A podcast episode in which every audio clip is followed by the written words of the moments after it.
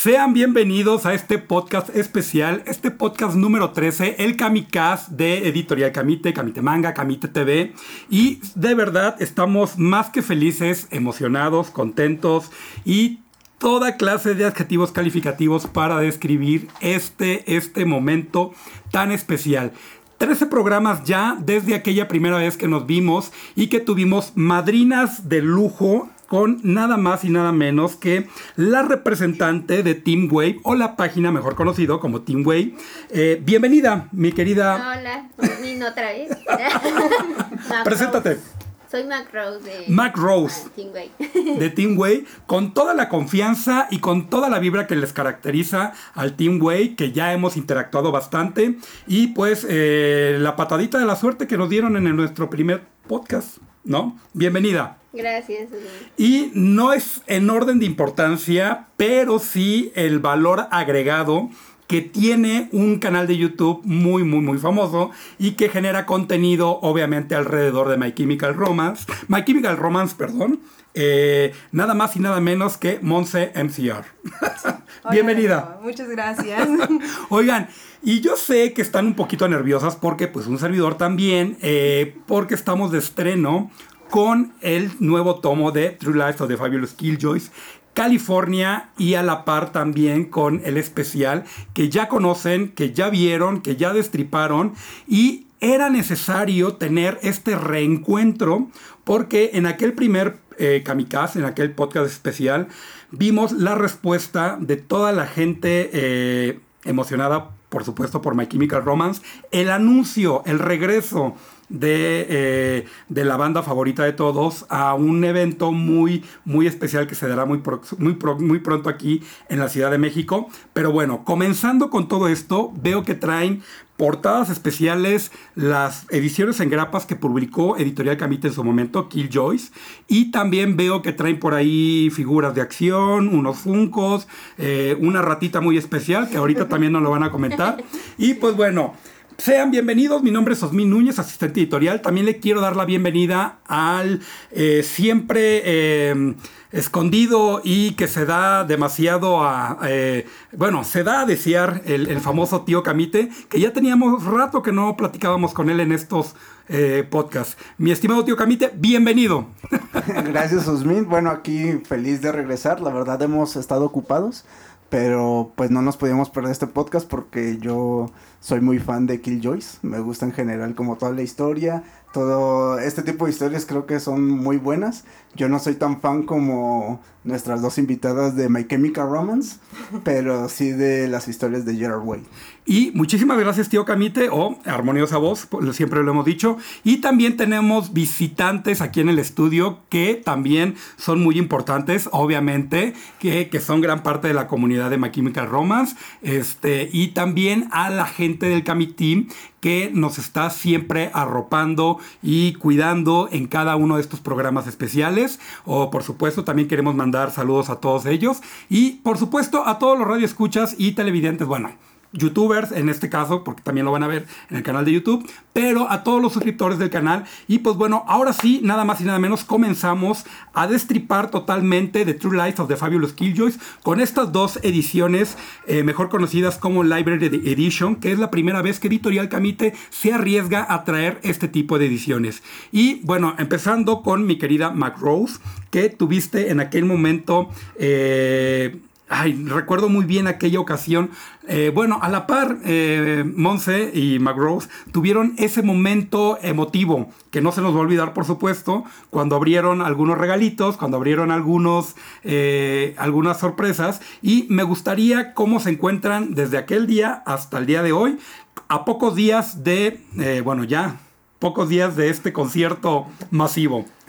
Mi querida McGrose, bienvenida. Gracias. No, pues, ¿cómo nos encontramos? Muy mal. Muy mal, ¿por qué? mal de nervios, de emoción. Ah, ok. Yo, bueno, al menos personalmente yo llevo 18 años esperándolo, verlo. Ok. Porque no pude ir cuando vinieron la primera vez a México, porque era muy chiquita. Bien. Tenía 9 años. Y este, pues ahorita la emoción es de no me la creo. Estás- Te juro que no. O sea, digo, los voy a ver, o sea, 15 días, 14. Ya Bueno. no sé, ya no quiero saber cuántos días. Cuando escuchen este podcast seguramente ya fue el. Ah, ya y, y posteriormente tendremos que hablar ese after party, o sea, tenemos que pl- platicar. Monse, cuéntanos, ¿cómo estás? Bueno, desde la primera vez que vinimos, para empezar, pues muchas gracias por invitarnos, porque pues es algo que no pensé que fuera a pasar. Igual muchas gracias a Rocío, quien también me invitó, y creo que es un honor venir con una editorial que, o sea, le pone mucho empeño a todos los cómics que pues ha creado Gerard Way junto con Sean, por ejemplo, y creo que, no sé, o sea, vale muchísimo su trabajo. Yo acabo de ver The True Lives of the Fabulous Killjoys, esta edición, y me enamoré. Y pues nada, muchísima emoción también por el regreso de My Chemical Romance, porque vienen a México, yo llevo 14 años esperándolos y la verdad es que voy a llorar. De hecho, era primero de noviembre y yo llorando ahí en mi soledad de mi cuarto, así como, de, es que voy a ver a My Chemical Romance, no puedo, o sea. Oigan, mucho. voy a abusar un poco de esa emoción que tienen las dos aquí. Porque me he dado cuenta algo que no me había percatado la primera vez. Y es que nos acabábamos de conocer. Pero prácticamente las dos ya son casi casi unas verdaderas líderes de opinión. Y unas influencers. He visto que las han invitado a eventos. He visto que han estado muy al pendiente de todos los lanzamientos. Y no nada más con este editorial, sino con cine, música, obviamente todo lo que conlleva con My Chemical Romance, pero están haciendo un gran trabajo de difusión y, eh, ¿cómo llamarlo? Un trabajo de, eh, no de difusión, pero sí un trabajo docu- de documentación de, la, de lo que es la banda en nuestro país. Yo en aquel momento les pregunté si había alguien más, si había páginas, había más grupos de fans, pero Creo que la dedicación no se equivocó aquí el Camitín en haberlas contactado, porque de verdad creo que sí nos llevamos la sorpresa de que tienen un fandom por cada quien por su lado, un fandom muy muy unido y por supuesto en conjunto, eh, ahora que, están, estamos aquí de nuevo presentes en este podcast, creo que eh, vi, vi la emoción que tenían ahí de, de, de, de cómo se están eh, poniendo de acuerdo para el, para el evento, ¿no? Para el, para el concierto masivo, ¿no? Sí. Me gustaría, antes de entrar de lleno ya a hablar de con estas grandi- grandísimas obras, nada más que nos dejaran bien en claro la fecha exacta del, del concierto, porque yo ya la perdí. ¿Qué día es? Es el 18 de noviembre. 18 de noviembre. Ok, anoten bien esa fecha porque seguramente el tío Camite tiene preparado algo para esa fecha, no sabemos todavía, o el Camitín, pero de que es algo muy, muy, muy cierto es que ya tenemos las dos, las dos ediciones en pasta dura, la Library, Library Edition, y me gustaría que el tío Camite complementara un poco de lo que le costó trabajar esta hermosa edición. Tío Camite. Bueno, nada más para los que no lo sepan, la edición es- se volvió a revisar. La edición, Ajá. nada más explicando un poquito, esta nueva edición trae los seis números que se publicaron originalmente de manera individual, además de un extra que en Estados Unidos salió como el comic book en el comic book el Free Comic Book Day, Ajá. este y trae este ahí- Ay, perdón, Trae ahí- perdón. a ver, le sigo antes de que te vacile. Trae ahí los, com- trae este, los comentarios tanto de Gerard Way como de Shawn. Y este. Que también salieron, si no me equivoco, en la, en la versión individual. Pero aquí vienen más extensos. De hecho, agregan todavía más este texto de lo que aparece en, la- en las versiones individuales. Trae una galería de portadas. Trae bosquejos, trae la creación de los personajes, bueno, las primeras ideas. O sea, trae un montón de cosas, la verdad está muy bonito. Y este y bueno, nada más recalcar que se volvió a revisar, se le dio una revisada, se volvieron a corregir textos y todo esto, no es no es igual a la edición este En grapas. en grapas. Ok. Si usted la verdad es muy fan o si en- no tuvo la oportunidad de conseguir todas las ediciones en grapa, puede empezar con esta con esta nueva edición. Oigan, un- ofrezco una disculpa públicamente, perdón por ese grito y esa emoción, pero acabo de ver a Mac Rose. acabo de ver, no, muéstralo, muéstralo ahí a la cámara porque este tienes una de las ediciones muy, muy podríamos decir, cotizadas y solicitadas entre los grupos de cómics, eh, porque ese fue un ejemplar del Free Comic Book Day que ya es difícil de conseguir. Entonces, cuídalo mucho porque si cuando salgas de aquí no lo encuentras, posiblemente el área editorial se lo va a apropiar. O ya vi que el tío Camite, eh, ya vi que el tío Camite ya le echó ojitos. Y, qué bueno, tío Camite, que entras de lleno con esta, con esta edición, porque eh, la Library Edition pasta dura trae este extra que no se incluyó eh, al principio cuando salió Killjoy, ya lo dijiste. Monse, fíjate que algo que vimos en redes sociales en su momento, cuando fue anunciado, muchos preguntan luego, luego, oigan, ¿y la edición del Free Comic Book Day? Porque hay ediciones que tenemos aquí en casa que esas ediciones son únicas y exclusivamente para fomentar, bueno, ya sabemos que el Free Comic Book Day es para fomentar el coleccionismo, la lectura y obviamente, seamos sinceros, como Don Cangrejo, ¿qué es lo que lo motiva? Pues obviamente el dinero, ¿no? Y como toda banda, como toda editorial, obviamente se tiene que, eh, eh, tiene que tener una base sólida para consolidar, bueno, una base sólida para cimentar eh, el, el aspecto de seguir produciendo historias. Esa edición en particular, en su momento, hasta donde yo había leído, no fue muy eh,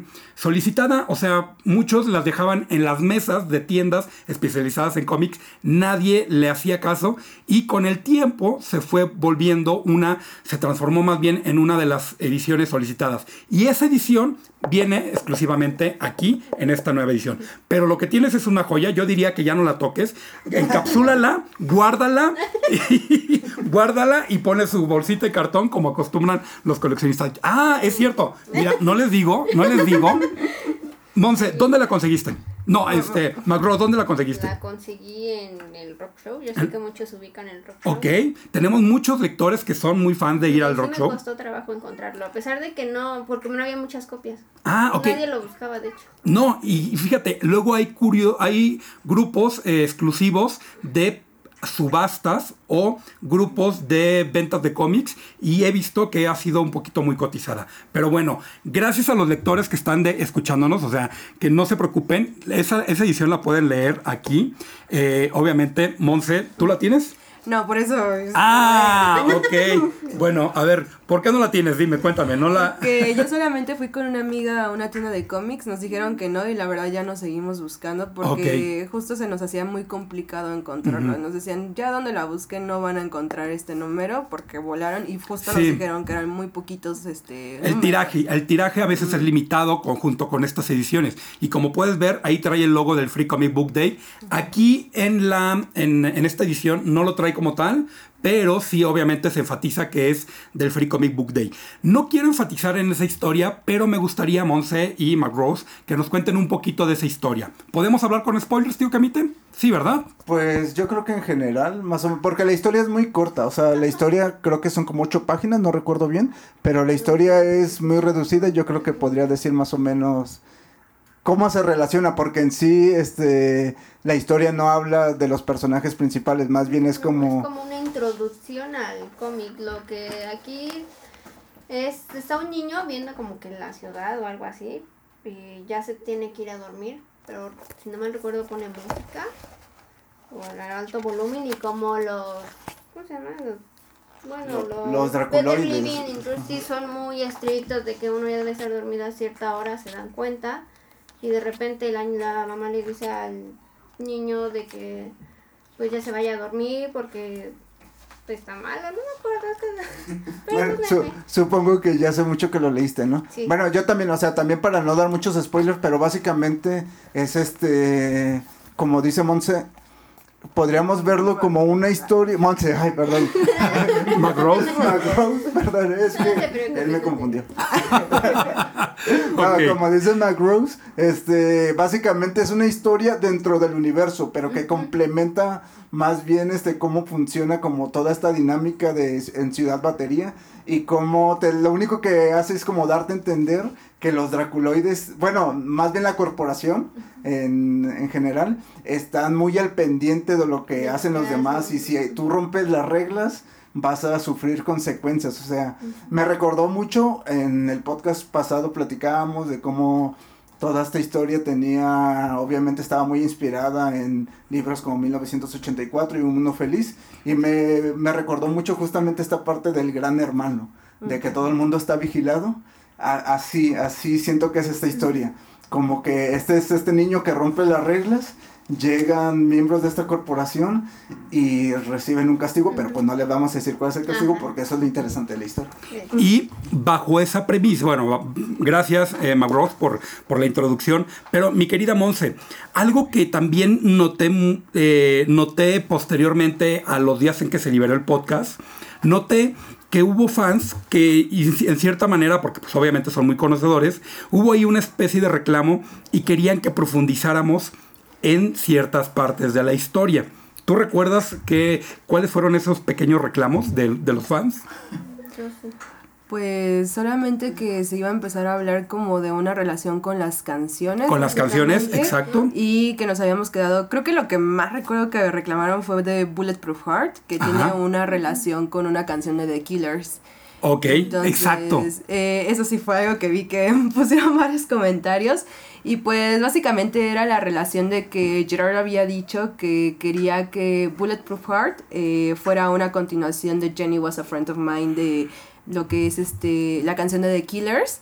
Entonces, pues, si escuchamos Bulletproof Heart, se escucha, bueno, se menciona a una Jenny y se supone que es la Jenny de, eh, de The Killers. Entonces, prácticamente en The Killers, pues, la chica, pues, digamos que murió y, y Gerard quiso darle como otro final, como que huyó de casa. Y en general la canción es básicamente sobre ellos, sobre salir de un lugar en, en donde ya no te sientes cómodo, eh, es pues prácticamente huir y buscar un nuevo camino. Entonces eso es lo que quiso reflejar en Jenny, o sea, no quiso que ella muriera, sino que Jenny huyó y como que pues buscó algo, algo más.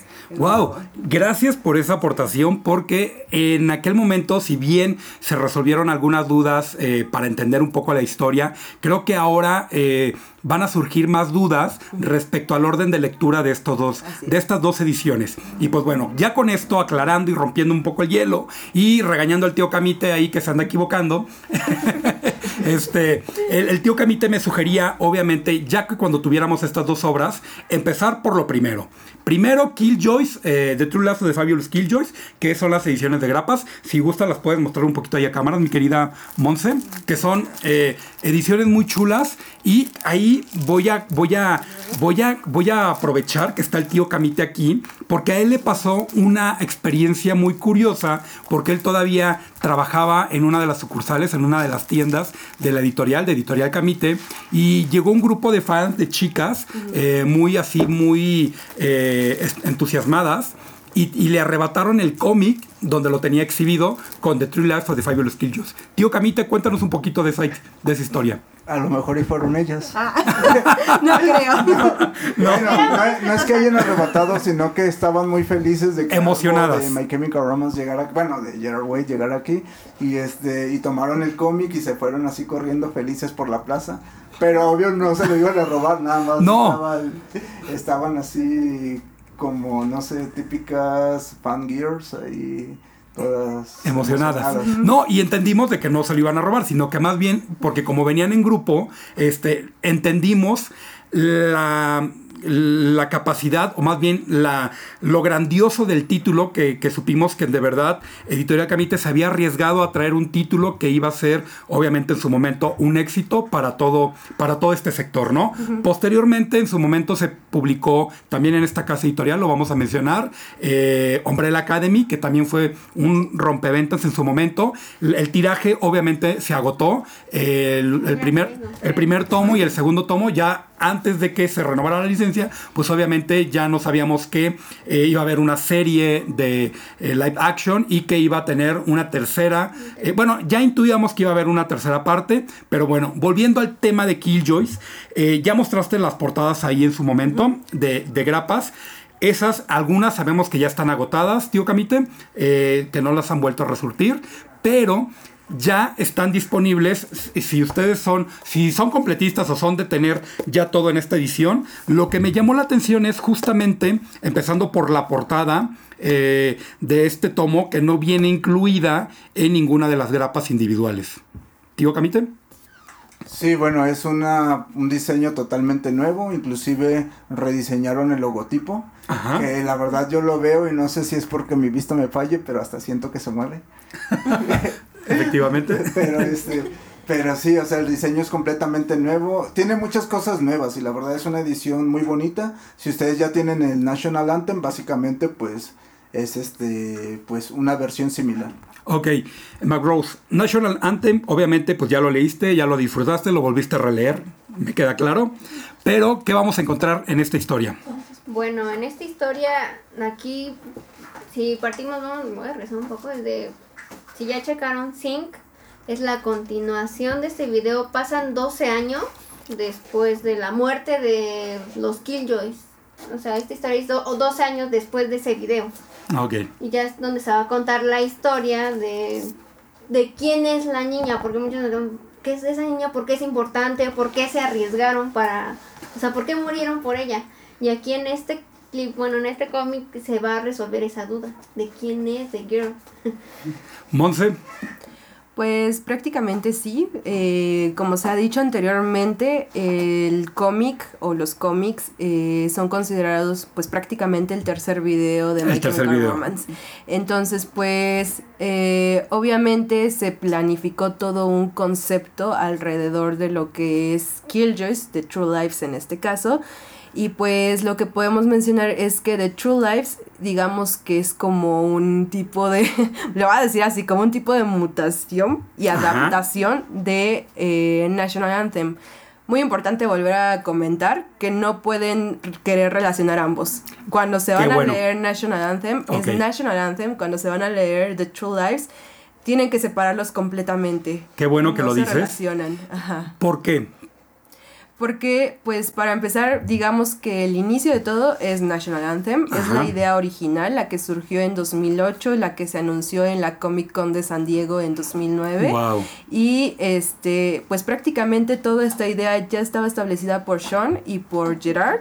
Sin embargo, pues, como pasaron muchas cosas dentro de la banda, o sea, ya propiamente My Chemical Romance, eh, pues Gerard tuvo una idea de utilizar la idea de Killjoys y ahora pues digamos que acoplarla a la banda, a My Chemical Romance.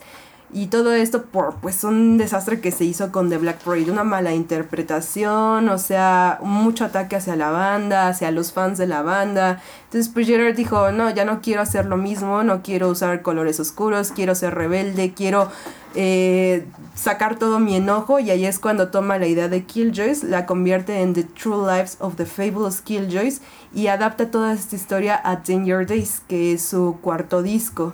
Entonces por ello es que no podemos relacionarlos, aunque sí tienen toques, tintes uno de otro, pero son completamente diferentes. Entonces también es necesario que sepan que si quieren leer The True Lives, la verdad es que sí es muy recomendado que se vean por lo menos, bueno, pues los dos videos musicales que están Exacto. relacionados, que es Na Na Na y Sing para que así puedan entender qué es lo que está pasando. Básicamente eso es como la precuela, digamos, de The True Lives of the Fa- Fabulous Killjoys.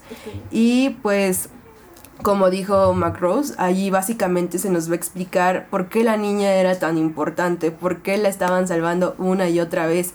Y se le da un desenlace pues a toda esa historia. Y bueno, ya si me met- nos metemos más en profundidad. Ay, es que, o sea, hablar de True Lives of the Fabulous Killjoys es hablar necesariamente de My Chemical Romance y pues de toda esa frustración, de todo eso que vivieron entre The Black Parade y yo creo que desde antes, casi desde el inicio de la banda, hasta el- la creación de Your Days y pues lo que llevó a su misma separación. Entonces podemos ver toda esa frustración allí, o sea, literal está representada por la niña. Yo real leo pues The True Lives y leer a la niña su personalidad, cómo se sentía, es básicamente leer a Gerard cómo se sentía y también una referencia directamente hacia el propio My Chemical Romance, como si la niña representara a ambos. Entonces a mí se me hace muy épico cómo Gerard tiene la mentalidad de crearse un mundo completamente diferente y aún así relacionarlo con la música de My Chemical Romance y con él mismo, o sea, con su propia vida y con lo que estaba pasando. Entonces, pues, bueno, básicamente, como tal, los separamos a ambos y pues es la continuación de los videos musicales. Por eso sí es muy necesario de que se menciona My Chemical Romance porque aquí sí, o sea, es relacionado uno con otro. Justamente esa era la parte que quería que quedara muy clara eh, en esta ocasión, porque en su momento cuando hablamos de, de National Anthem todavía no, no llegaba a esta edición.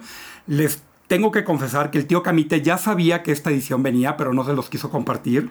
Porque, porque, pues bueno, obviamente en el área editorial tienen eh, estipulado, obviamente, tienen junto con el Camitim, el área, eh, eh, redes sociales, marketing, tienen una programación de lanzamientos, ¿no?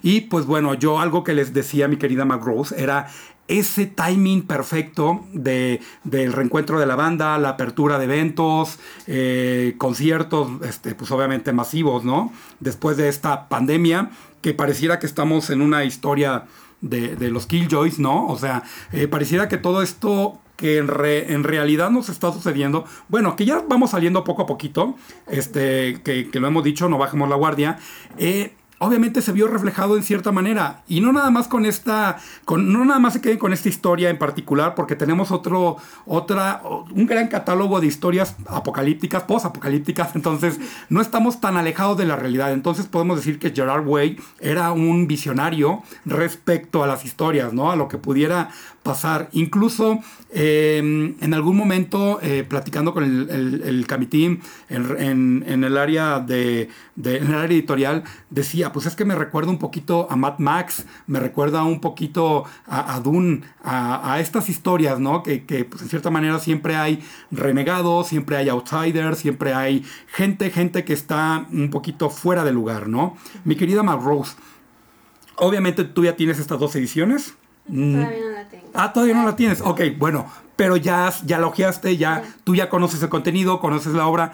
Algo que me llamó la atención y la vez pasada les insistimos, para la próxima vez que haya un programa especial de, de los Killjoys, veo que hemos visto bastante merchandise. Eh, obviamente Funko Pop, la línea de estas figuras populares, este, sacaron una edición por cada disco, tengo entendido. Me gustaría que me platicaran un poco, porque ahorita voy a aterrizar otra idea que tengo en relación acerca del merchandising y los discos que veo que también los traen ahí. Pero ese Funko Pop de quién es? Bueno, esa figura, ese pop de quién es? McRose, ok.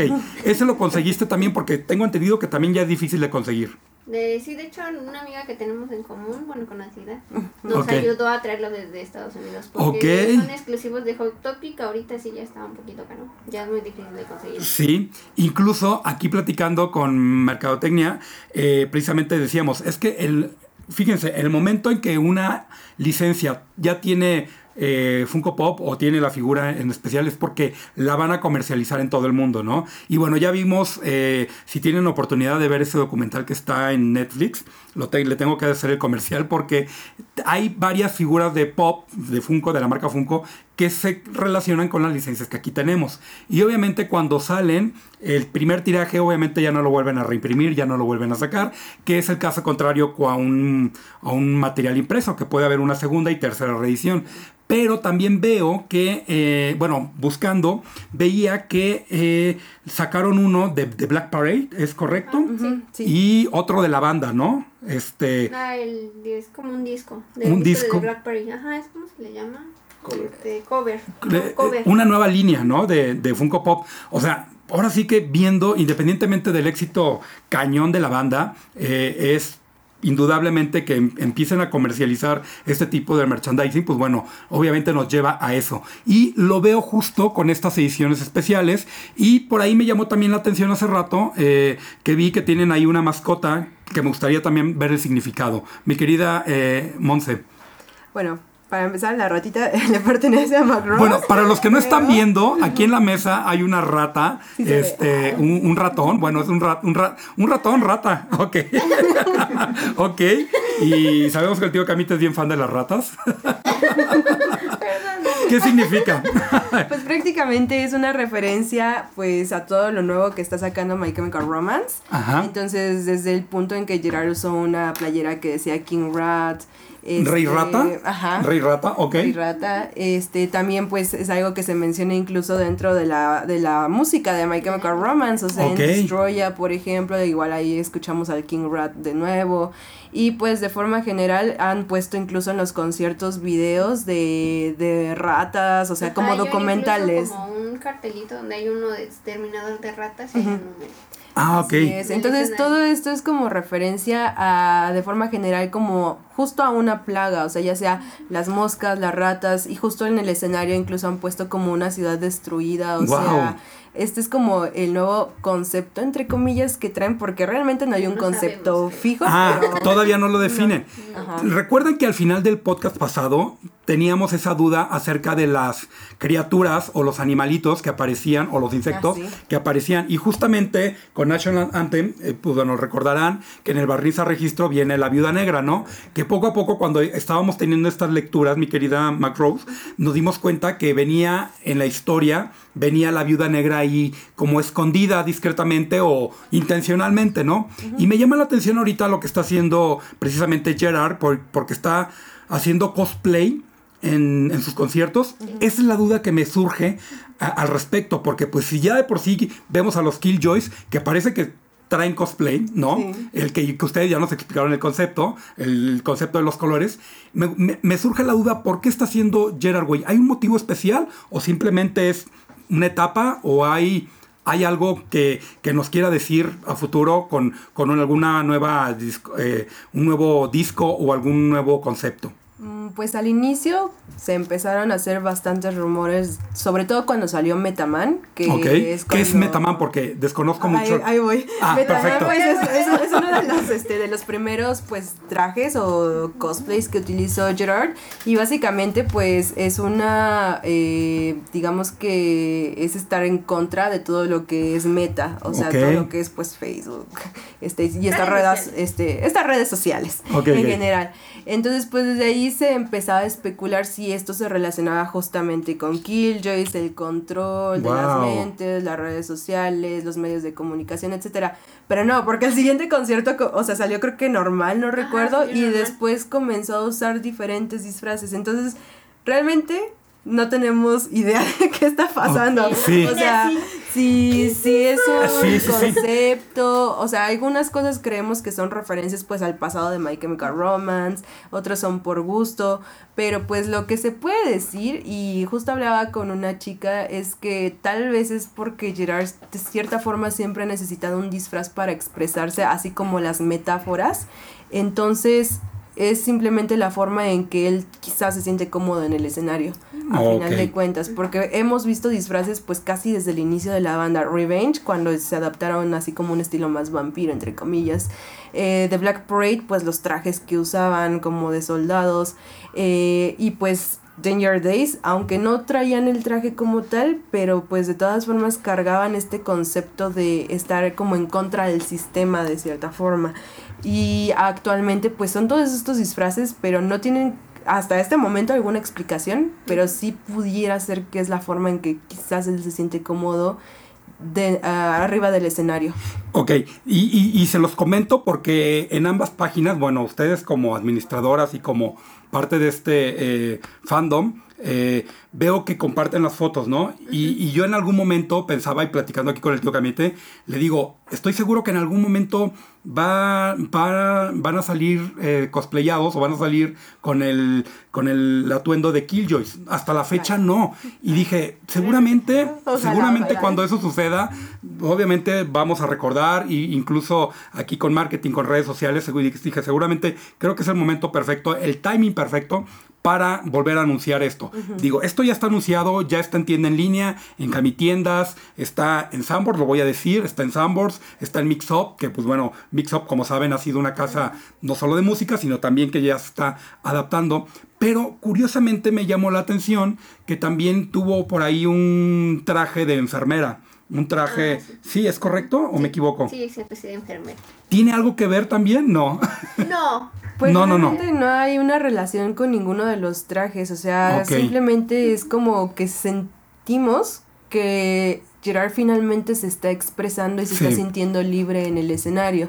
cosa que antes no, no sucedía. De hecho, en una entrevista, o en, sí fue una entrevista, si no mal recuerdo, un comentario reciente que él hizo en uno de los conciertos, fue que finalmente se sentía libre incluso sin tener que tratar de eh, forzar su voz para que sonara bien, ya no Ah, tenía ese miedo a cantar como pues realmente quisiera cantar, por así Sí, sí, decirlo. sí. Y pues por ahí tenemos otra teoría de que se menciona que Gerard es este no binario. Entonces, eh, pues prácticamente creemos que anteriormente en Twitter tenía un nombre que era God Claudia. Entonces pudiera ser que todos estos trajes femeninos son referencias a esa parte de él que está dejando fluir finalmente. Que de hecho justamente con Killjoys, el protagonista de la versión de California, es que, bueno, no el protagonista, sino el miembro de los Killjoys este, de la versión de California que es el líder, que es Parry Poison. Ajá. Sí, ¿verdad? Este, él sí está confirmado que es no binario porque Gerard Way se ha referido con hacia él con los pronombres de they, que es eh, que en inglés es como se refieren a las personas no binarias. Entonces, y bueno, recordando que en los videos de Na Na Na y de Sing, el que interpreta el papel de, de Parry Poison, pues es Gerard Way. Es Gerard. Y, y eso, esa era la duda que nos surgía aquí, porque al momento de revisar eh, la lectura, también nos, nos, nos surgía, ¿no? Digo, Sí, sí, sí. Bueno, nada más por justo que estás revisando National Adelante, Anthem, adelante. en donde pues directamente tenemos un personaje trans. Ajá. Entonces, pues, y pues es algo que Gerard siempre ha, eh, bueno, cuando estaba en Twitter, siempre de repente ponía trans rights, rights y todo, todo este, pues, así que difusión hacia promover los derechos de las personas trans. Ajá. Y pues eh, no estaría o no sería extraño que el mismo Gerard pues se considerara o se identificara como una persona no binaria y por eso tanta pues tanto énfasis hacia ello. Y pues desde que iba a la universidad, si no mal recuerdo, que se vistió una vez de, chica y pues dijo, me sentí verdaderamente cómodo. Y antes Claro. decía que usaba pijamas de chica y todo así. Y así como, a mí se me hace más cómoda la ropa de hombre, pero Gerard dice que la de chica y pues quizás es porque es realmente cómo se identifica él y lo está pues ahorita explotando y pues explayando en los escenarios. Y qué bueno que mencionen esto. Quiero tocar un tema, va a parecer un poco delicado, pero obviamente para eso estamos aquí, para que no parezca tan delicado, ¿no? ¿Cómo ha reaccionado el fandom? Este, ¿qué, qué- qué es, qué es importante? Porque lo he visto en sus... lo- si quieres mostrarlo, bueno. Bueno, de este, nuestro personaje trans en... el personaje trans. que se llama, que se llama Cara, bueno, es una mujer trans. Ajá. Y también, bueno, me llamó la atención que justamente la portada que muestras a un lado tiene los colores de la bandera trans. Sí, como lo habíamos comentado en su momento. Y este, fíjate que me gustaría saber. Eh, los tiempos cambian, obviamente, y todo el tiempo estamos evolucionando, todo el tiempo estamos eh, creciendo y conociendo nuevas formas o expresiones, tanto de amor, de vida y, y- y- y toda la forma en que las artes también van evolucionando, ¿no? Pero en particular con, con Gerard y todo su concepto, ¿Cómo, ¿Cómo respondió el fandom? Ustedes que están muy, muy, muy de la mano con ellos, este, con ellos y ellas, ¿no? Este, ¿Cuál ha sido la respuesta respecto a esto? Pues fíjate que ha sido, bueno, yo lo que he visto de mi lado, no sé, Macrose que tiene otro tipo de seguidores, pero de mi lado puedo decir por ahora que este ha sido bastante favorable y más que nada porque bueno, en mi caso la mayoría de las personas que me siguen son adolescentes. Exacto. Entonces sabemos que la generación Z tiene esta, eh, pues, digamos que esta fama, entre comillas, de que ya son bastante abiertos, la Sí. mayoría ya aceptan bastante, pues, todas este, estas, este, pues, digamos, identidades de género. estilos de este, vida, eh, etcétera. sí. Ajá, así es, y entonces, pues, la verdad es que todos estaban fascinados con que Gerard saliera vestido como él quisiera, porque pues actualmente la mayoría de estos adolescentes pues ya no le ponen un género a la ropa. Exacto. Así como de si quieres salir con falda, vestido, pues está súper bien. Y es más, hasta piden que otra vez vuelva a salir de porrista, que otra vez vuelva a salir Sí. de enfermera. Entonces yo he visto una muy buena aceptación. Y por lado de pues las personas que ya son más como de, de mi edad, o sea, ya que entraríamos casi en la categoría de millennials, también no he visto que haya como un hate hacia Gerard. Gerard. Eh, algo que es muy curioso justamente y que viene aunado a My Chemical Romance y todo este movimiento emo que se dio por allá del 2005 es que justamente en esta época fue bastante atacado por esto mismo, que se empezaban a romper esos estereotipos de los géneros, de que los chicos emo usaban maquillaje, que se pintaban las uñas, que eran muy afeminados. Entonces, lo que en esa época era muy mal visto y con lo que tuvimos que lidiar las personas que llegamos a entrar en ese grupo de los emos, actualmente ya no es un problema, sino que ya está mejor visto, ya no hay forma, o sería muy raro que una persona atacara directamente a Gerard o quisiera hacer algún comentario pues por cómo se está vistiendo, porque usualmente pues llegan otros fans y dicen, oye, cálmate, o sea, respeta eso. Todavía sí hay comentarios en contra de su peso, eso sí me desagrada, pero en la vestimenta pues actualmente yo no he visto ningún comentario malo. Bueno, yo de mi lado lo que he visto, el, el fandom como más viejo, el fandom más viejo, como que algunos sí dicen, es que yo veo necesario que se vista así. Exacto. O sea, sí hay gente que la verdad sí no le ven el chiste de, es que porque se viste de mujer y que no sé qué. Pero ahí es cuando llegan los fans, los más jóvenes o incluso algunos de los que ya somos de antes. Y educan. Ajá, y educamos. Exacto. Y porque precisamente por eso me atreví a decirles que ustedes también son unas líderes de opinión y todas son unas influencers, porque en cierta manera ustedes también van educando a, estos nuevas, a estas nuevas generaciones. Y aquí entra el tema que luego hemos platicado en el área editorial, en el área editorial, disculpen. Muchas veces estas publicaciones, en cierta manera, eh, sin entrar ya en polémicas, sin entrar en esos detalles de que hay este, su campaña de de, ay, como habían dicho, este, mi estimado tío Camite, su campaña de inclusión o su, que quieren ahora hacer todo inclusivo, ¿no? Digo, creo que esto se viene manejando desde mucho tiempo atrás, que no nos queríamos, que no nos queramos allá, eh, bueno, dar, querido dar cuenta de, lo, de, de esos cambios o de esos procesos en particular, pero eh, en cierta manera siempre lo hemos dicho, el cómic es un medio de comunicación. En el caso de My Chemical Romance, pues obviamente es, la música la utilizan como el medio de educación y el medio de proyectar su eh, personalidad, ¿no? Bueno, también quiero comentar. Sí, adelante, adelante. que he visto en algunos fans es de que dicen gracias a Gerard y que está saliendo con esos atuendos. Yo me siento identificado, me siento con, o sea, me siento, ¿cómo les diré? O sea, me identifico motivado. con él, motivado, me inspira a enfrentarme al mundo y decirle y defender lo que soy. Tío Camita, ¿ibas a decir algo al respecto? Sí, bueno, y además, aparte de la identidad sexo, independientemente más bien de la identidad sexogenérica de Gerard Wade, sabemos que es una persona aliada a la comunidad LGBT porque como dices, pues, como dice Rose, pues siempre ha abogado en sus redes sociales por los derechos de las personas trans. Y además, volviendo aquí a The True Lives of the Fabulous Killjoys, aquí también tenemos un personaje que es justamente miembro de la comunidad LGBT y tenemos ahí una historia de amor que no tiene un final muy feliz que digamos, pero bueno, para los que lo conozcan en la de California, tenemos ahí un personaje que sí vive un romance con su pareja. Ah, aquí te podemos ver al personaje.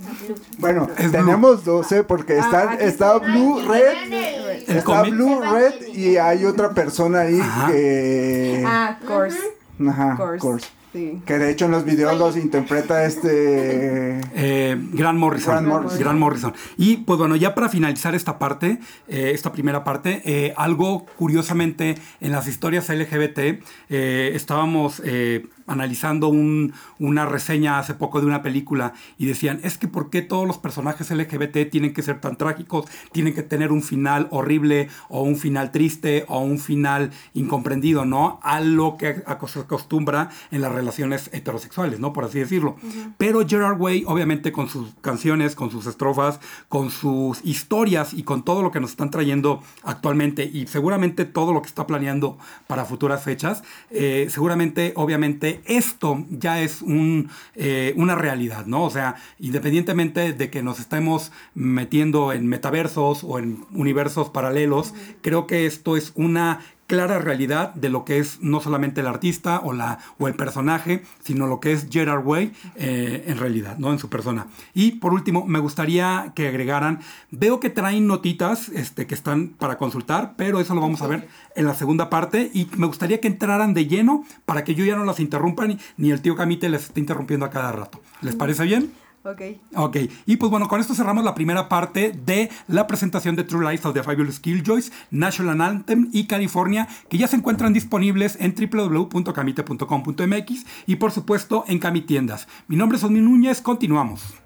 Si te está gustando, no olvides dejarnos un corazón y seguirnos para escuchar más episodios de tus títulos favoritos de cámaras, detrás de micrófonos o cuando no estamos al aire, porque mucha de esa información creo que es la más apasionada, independientemente de cuando ya estamos en el programa especial en estos podcasts dedicados únicas y exclusivamente a los títulos del catálogo de Editorial Camite. Y pues bueno, mi querida Macross, mi querida Monse, de verdad que eh, eh, estamos destripando aquí eh, todas las lecturas en conjunto con el tío Camite y hemos descubierto teorías o posibles destinos o posibles eh, eh, mm, curvaturas de la historia, ¿no? Y algo que me llama mucho la atención fue precisamente eh, todos estos elementos que ya los hemos platicado, que ya, los, que ya les hemos dado como dos o tres vueltas al respecto.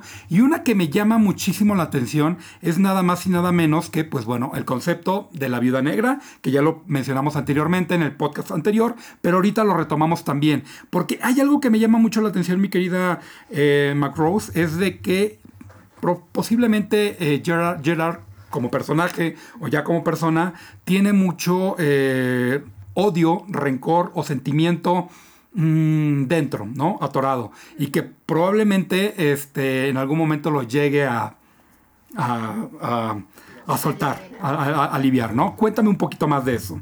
Bueno, yo como lo entiendo, este, o sea, uh, Danger Day sabemos que es como una, bueno, yo como vi National Anthem es una crítica al sistema. O sea, ahí Gerard está expresando todo su se está, ¿cómo se llama? ¿Alguna frustración o algún odio? Que sus frustraciones. Ajá, odio. Hacia la sociedad y que en algún momento él se sintió parte de. de o sea, de, él se sintió parte del problema y entonces lo que hizo con National Anthem para que la gente se dé cuenta de que tienen que abrir los ojos, de tienen que cuestionarse más.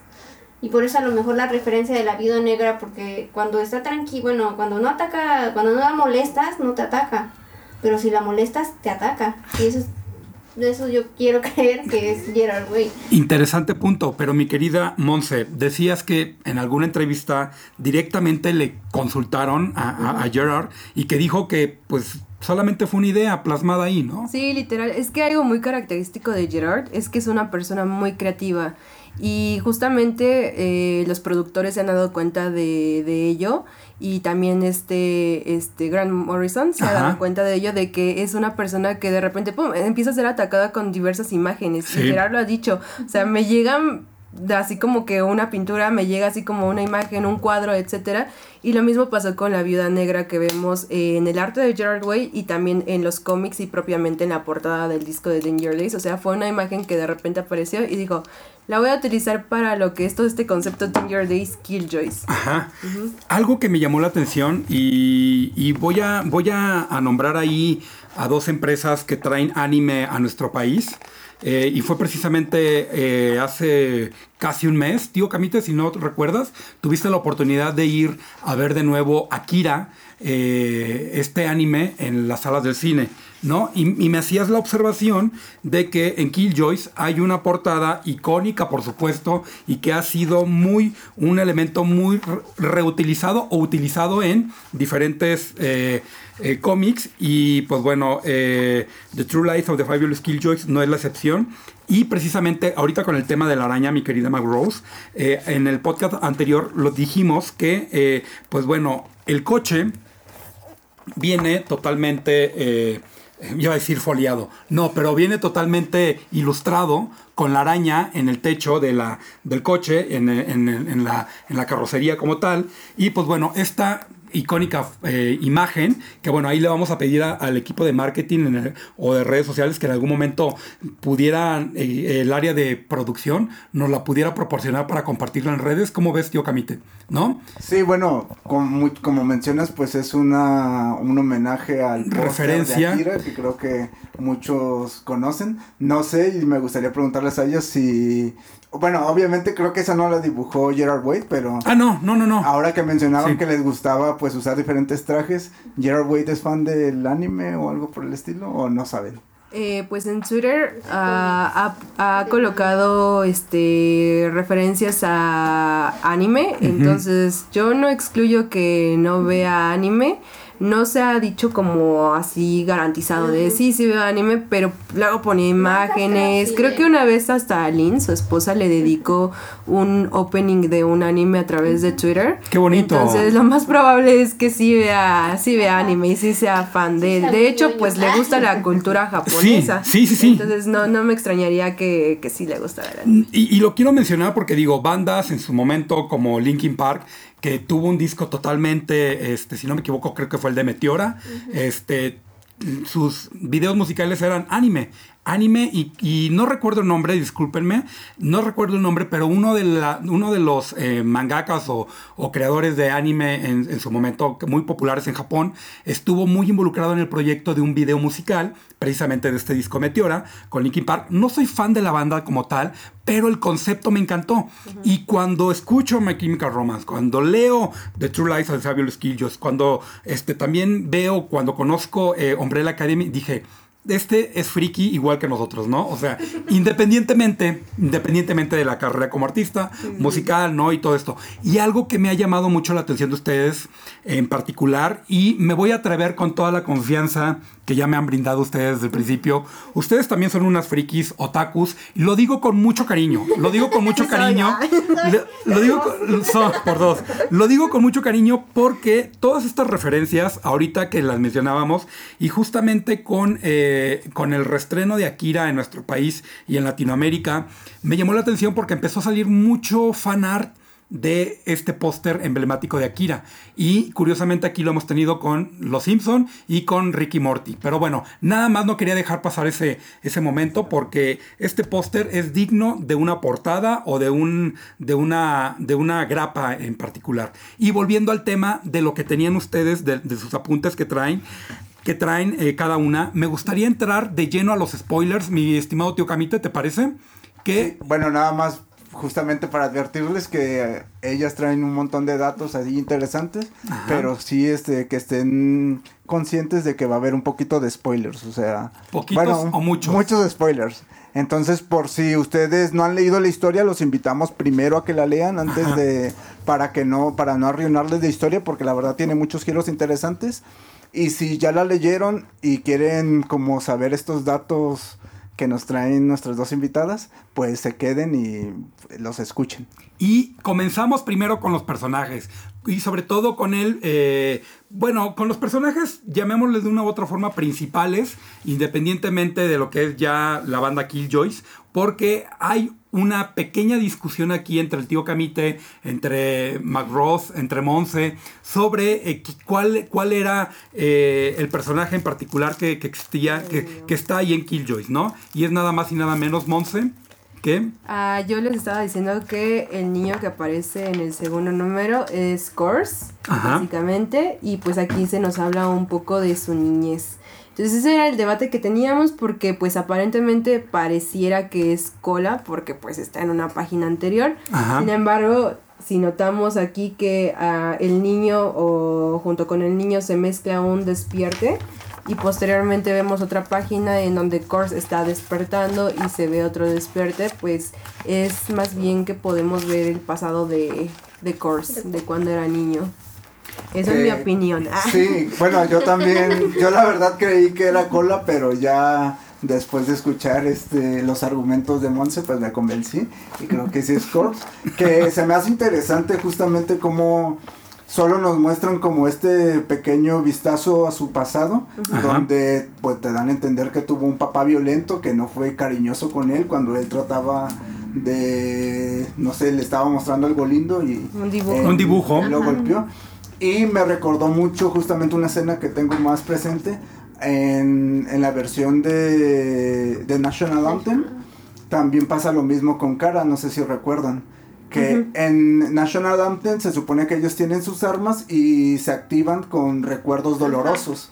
Y el recuerdo doloroso que utiliza Kara, Justamente era cuando era pequeña y este y su papá lo también la maltrataba y aparte lo digamos que le, le decía insultos homofóbicos. Así es. Entonces, este, me hice como esa relación. Y también, o sea, me parece justamente interesante este recurso que utilizan Shawn Simmons y Gerard, de cómo te cuentan un poquito el trasfondo de sus personajes con estos recuerdos así, que son muy breves, pero te dicen mucho, la verdad. Mac Rose. Bueno, yo algo que, bueno, no sé si lo noté, que fue Cherry Coral como te dice que, que veas más allá de cuando va, porque no hay una escena donde le dice que está de Gear, enséñame a disparar. Y le da la recomendación de que no se enfoque en el enemigo, sino que se enfoque en lo, en lo que no ves, en lo no tangible. Y no sé por qué lo relacioné cuando lo que acaba de mencionar de concéntrate en el dolor y conviértalo en poder, que es igual cuando se empoderan para, para disparar. Ajá, como que yo ahí lo relacioné, no sé si, si me debrayé o no, pero sí. Pues es que a final de cuentas, aunque son historias diferentes, volvemos a lo mismo, una tiene tintes de la otra. Y como anteriormente se mencionaba, hay ocasiones y hay algunas excepciones en donde, por ejemplo, si tú lees National Anthem y les decía que en una página, creo que en una o dos páginas se mencionan a los Dracoloids, lamentablemente si empiezas directamente a leer National Anthem vas a decir que es un Dracoloid y pues prácticamente no te explica nada y ahí sí lo tienes que sacar básicamente de... The True Lives of the Fabulous Killjoys. Entonces aunque son historias separadas, ahí tienen una referencia uno a la otra. Entonces bien podría ser una referencia justo lo que dices de cuando Cola le quiere enseñar a disparar a, a The Girl. Entonces no, no me extrañaría que si fuera una referencia a ello. Y pues no sé, eh, podríamos repetir de cierta forma un resumen respecto a lo que pasa en los videos musicales, porque es bastante importante. Y pues todo este concepto de Danger Days. Bueno, a mí me gustaría comenzar desde el disco un poquito para que sea un antecedente y entendamos, porque hay algunos fans que creen que tienen que escuchar incluso Danger Days para entender el cómic y toda la historia, sin embargo, pues no es este necesario. En el disco. Ah, Entonces, bueno, si hablamos de Danger Days propiamente, para empezar Danger Days lo podemos tomar como si fuera, mm, lo voy a decir así, un anti de Black Parade. Ok. Porque prácticamente pues un antecedente previo a es que pues ya lo mencionamos un poquito hace rato, que The Black Parade fue muy mal visto. O sea, me va a hacer promoción, lo siento Adelante, mucho. adelante, pero adelante. vieron un video buenísimo hablando de todo este desastre que se hizo con The Black Parade y el emo. Y, y los medios de comunicación no tienen idea de cómo los medios de comunicación eh, hicieron todo este desastre y todo este pánico social en contra de los emos y específicamente en contra de My Chemical Romance al posicionarlos como unos líderes de un culto suicida literal. Wow.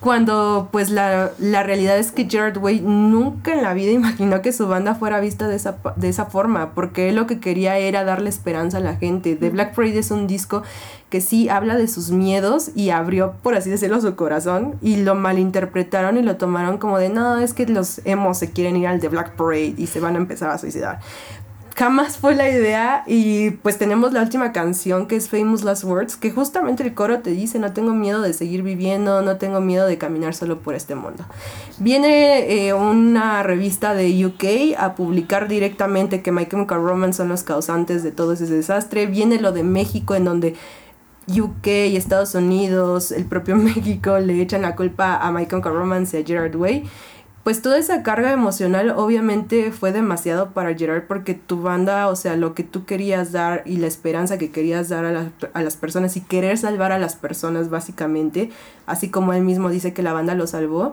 eh, se vio distorsionado. Entonces, pues que no quedó más que de cierta forma odiar y avergonzarse de su propio trabajo. Y viene esta, este pensamiento que tiene en el desierto más adelante, porque cabe mencionar que también por qué se quedaron sin presupuesto para el tercer video, es justo porque ellos ya habían grabado un disco antes, que podemos Así decir es. que es Conventional Weapons. Entonces, pues obviamente cuando desechan el proyecto ya se gastó dinero pues en la producción y todo ello.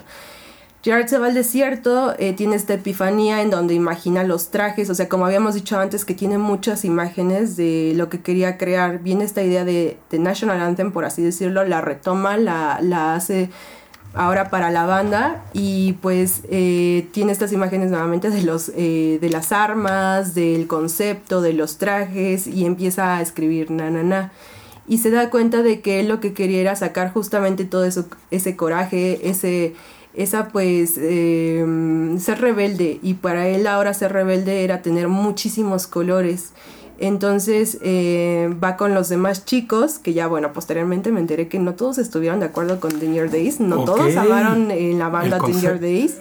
Entonces sí le siguieron la corriente a Gerard, pero la realidad es que pues no estuvieron contentos con Your Days. y yo creo que eso también fue lo que los llevó a separarse. Y algo que había dicho eh, Rocío anteriormente es que justo habían mencionado por ahí, Frank, que ya no eran tan amigos y pues esto se dio desde The Black Parade. Y pues obviamente sí influyó en cómo se dio Ten Year Days. Entonces... Híjole, ¿sabes qué? Es bien interesante todo este contenido que nos comparten. Yo sé que muchos seguidores ya saben esta parte de la historia, ¿no? Ya lo, Mm. ¿Quién sabe? ¿Quién sabe si puede Que no. Puede que sí, ajá. Ok, bueno, eh, muchas veces cuando nos volvemos fan de algún artista eh, o de algún concepto, no entendemos todo lo que hay detrás, ¿no? De, de, de estas eh, personas pero posteriormente en las biografías no autorizadas o en el Boulevard de Sueños Rotos, que en este tipo de programas, ¿no? Donde acostumbraban a, destripar todo lo que hay detrás de cada proyecto. Fíjate que me llama la atención ahorita que decías que pues, obviamente se quedaron sin dinero, que eso ya lo sabemos todos, pero ¿no crees que también en cierta manera era una forma de reclamar ante la industria musical? Comparada con Better, Better, Life, ¿no? Este, bueno. Es que doy antecedente porque justo todo esto tiene que ver, o sea, medios de comunicación, la atacando a Michael Romance. La industria también ya metiéndome más en profundidad a cómo es el contrato de Michael Romance, Warner y todo eso, pues obviamente ellos empezaban a exigir así de, ok, sí, no te estoy dando los millones, porque ellos tienen un contrato en donde les permiten hacer lo que ellos quieran, pero tampoco les van a dar como que eh, un departamento y todo así, no, sino que van como sobre la marcha con las ganancias. Sin embargo, aún así Warner necesita pues que generen eh, pues una canción que sea un éxito, que generen música, que se venda. Y cuando sale Ten Year Days ya más adelante y no tiene el mismo éxito, o sea, también se mencionan y ellos dijeron que pues definitivamente la corporación, esta corporación no estuvo feliz con ellos. Y viene todo esto pues ya envuelto en Danger Days desde la creación del disco y lo vemos más pues aún en el cómic. Entonces pues sí es un poquito importante mencionar todo ese trasfondo porque todo, todo eso lo ves plasmado en una super metáfora y en un mundo distópico eh, dentro de Danger Days y pues propiamente Killjoys, The True Lives of. Entonces pues sí nos hablan de las industrias, medios de comunicación, control masivo de las personas, o sea todo ello está en, en Killjoys. Y bueno, ahí espero que los seguidores de My Chemical Romance no me vayan a funar. Voy a atreverme a decir algo, tal vez un poquito, pareciera que es grave, pero pues muchas veces algunos artistas cuando ya no funcionan en cierta plataforma o en, la industria como tal, buscan otro tipo de... Eh, profesiones u otro tipo de, de, de, trabajo, ¿no? Para seguir eh, subsistiendo o seguir eh, patrocinando sus proyectos, ¿no? Justamente algo que leíamos cuando, cuando nos empezábamos a empapar de todo, de todo el panorama de lo que implicaba My Chemical Romance, sabemos que estas, estas historias se fueron creando entre conciertos, entre, entre eventos, entre grabaciones de discos. Entonces podríamos decir, por eso es que digo que no me funen, podríamos decir que Gerard ya tenía esa idea de que si no me va a funcionar el siguiente disco, o si no me va a funcionar el siguiente concierto o el siguiente concepto, pues por lo menos me desahogo aquí en, en, en, el, en el séptimo arte, ¿no? En el, en el cómic como tal, en, en la historia. Eso ¿Creen ustedes, eh, McRose, crees que Gerard ya lo tenía contemplado o simplemente era otra forma de expresar su sentir? No, simplemente, bueno, yo siento que este cómic lo hizo más para darle un fin a Danger Days. O sea, para no dejar como que a los fans de... ah, y luego que, claro. Pero pues no todos, lastimosamente no todos los fans son... Pues, ¿Entendieron? Ajá, entendieron el concepto. Muchos incluso no les gusta el concepto porque cambiaron todos. Ellos querían un tipo Revenge o un The Black Parade. y muchos fans, o sea, ni siquiera se interesaron por el cómic y no se interesan. Que yo todavía recuerdo, porque aquí una famosa televisora, bueno, lo voy a decir su nombre, Telehit, lo- los trajo. lo- Los trajo en su momento, recuerdo, y, y los entrevistaron. Y ya se veía, ya se veía ese, eh, esa, no sé si llamarlo, eh, recelo de los, de los, de los fans, porque recuerdo que un colega, eh, un colega lo entrevistó y precisamente le decía, ¿por qué ese cambio tan, tan drástico? Que yo en ese momento yo no estaba tan empapado y ahora me cae el 20, ¿no? Ahora entiendo y, y por eso les, les, les digo que ahora que he visto sus canales, que he visto su, su, su contenido, voy entendiendo un poco más a la persona, a Gerard, a, a, a, los Killjoys Inclu bueno, e incluso ahora con, eh, lo, dije, lo dijimos en el, en el, podcast pasado, este disco en particular vimos que pues lo sacó ahora en vinil, ¿no? Este, uh -huh. Y que, que, veo que también es uno de los más eh, cotizados y difíciles de, de, de de encontrar. Pero bueno, yo nada más quería agregar esta parte porque ustedes, más que nadie, eh, destriparon bastantes datos y me gustaría seguir dando spoilers acerca de los personajes. Y hace rato, mi querida Monse, mencionaste también a los Draculoides, a los Ajá. Draculoides. Y esta maravillosa portada de Becky Clunan en particular, que bueno, no teníamos hace rato el, el dato, pero, ¿por qué se elige ahora a un Draculoide como portada de, este, de esta edición especial, tío Camite? Bueno, yo antes de pasar creo que dar este brinco, Ajá. no sé si Monse está de acuerdo conmigo, pero veo que ella ha estado explicando justamente la historia que hay como, como cronológicamente, por decirlo de una manera, que empieza todo con las canciones de este disco de, de Danger Days. Uh -huh. Y yo creo que sería bueno primero, antes de pasar con los Draculoides, que son como los malos de la historia, por decirles, bueno, parte de los villanos de la historia, este más bien pasar a, hablar sobre la niña, que es nuestro personaje principal. Yo okay. creo que antes hablemos de eso. Antes de los porque, ajá, Bien. Por, y que Monse nos explique, este, ella ya nos comentó acá detrás de cámara, pero yo creo que es bueno que lo, que lo mencione aquí para todos. Este, nos explique más bien este, ella cómo ve todo este concepto de la niña, porque bueno, cabe recalcar, ya lo, creo que ya lo hemos mencionado, que aunque la historia se llama The True Lives of the Fabulous Killjoys, en realidad en sí el cómic como tal no trata de ellos. O sea, el protagonista del cómic no son los Killjoys, uh -huh. son las niñas. Ya lo mencionó Mac Rose. Aquí ya son, pasaron varios años después de los videos, los Killjoys ya están muertos, los Killjoys ya, ya no existen, son, fueron, son como unos mártires, mm, bueno, más o menos así, Salvador. unos héroes. Héroes. Y ya lo único, digamos que lo único que queda de ellos, pues son ciertas personas que lo conocieron y entre ellos es esta niña. Y bueno, creo que Monse tiene muchas cosas interesantes que decir de ella. Ah, bueno, pues justamente eh, antes de leer Killjoys, pues vemos en Ananá, en Danger, en Sing, perdón, que los Killjoys están protegiendo a una niña, The Girl, o en una, en una entrevista se mencionó que también se podía llamar eh, The Missile Kid. Entonces, bueno, aparte de la banda ficticia que está dentro del mundo de, de, de True Lies. Ah, okay. Y bueno, nos vamos a referir a ella como The Girl o la, o la niña. Entonces, pues prácticamente eh, cuando termina el video de Sing, vemos que pues mueren los fabulosos cuatro, que es en general como se conocían. Eh, que es Party Poison, Fun Gold, Cobra Kid, Cobra Kid. y este Jetstar. Entonces ellos ya pues fallecieron en Sing y vemos que dieron su vida por salvar a la niña y nos preguntamos así de pero ¿por qué la niña es tan importante? ¿Por qué la corporación la quiere? ¿De dónde viene esta niña? Y entonces justamente en el cómic ya pasaron 12 años y pues la niña está perdida. Y me encanta a mí esta eh, pues correlación que se puede hacer con el mismo Gerard Way y con la banda en general, de que ya no sabían a dónde iban. Pero bueno, hablando como tal de la niña, pues ella está, o sea, no sabe, ella tampoco sabe por qué la querían salvar, ella no sabe por qué es tan especial y hasta aparecen otros Killjoys, o, bueno, sí, Killjoys, que es, eh, es, el nombre que pues en general se dan todos los que están fuera de Butter City. Eh, por ejemplo, Val Velocity que le dice, vamos a ver por qué eres tan especial y por qué te querían salvar. Y es, es así como, es que en realidad no soy especial, no tengo idea de por qué ellos también me consideraban especial. Hasta que pues pasan más situaciones, viene Cole y le dice, es que tú sí eres especial y lo vas a descubrir en el momento indicado, cuando el momento llegue.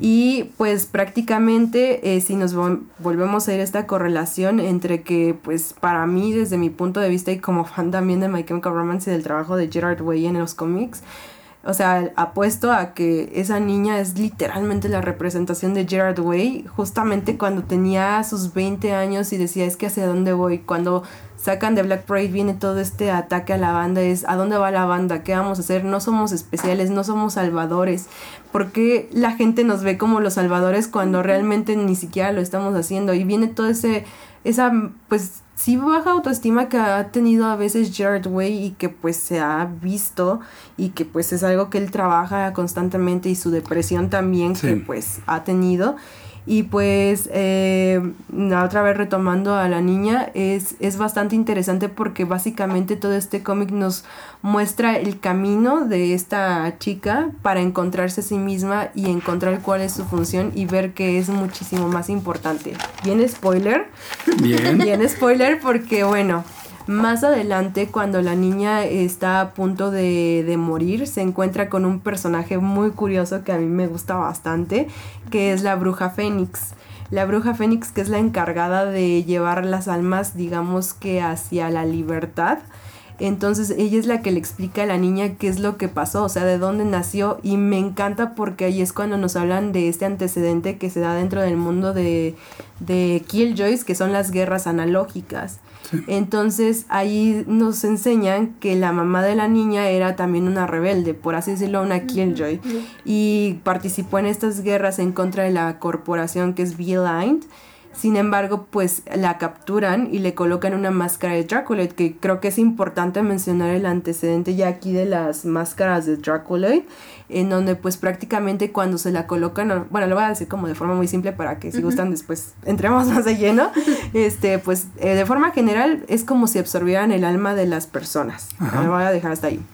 Entonces, pues se la colocan a la mamá de la niña y ella estaba embarazada para ese entonces. Entonces ella estaba muy enojada, estaba muy, eh, pues prácticamente llena de ira en general.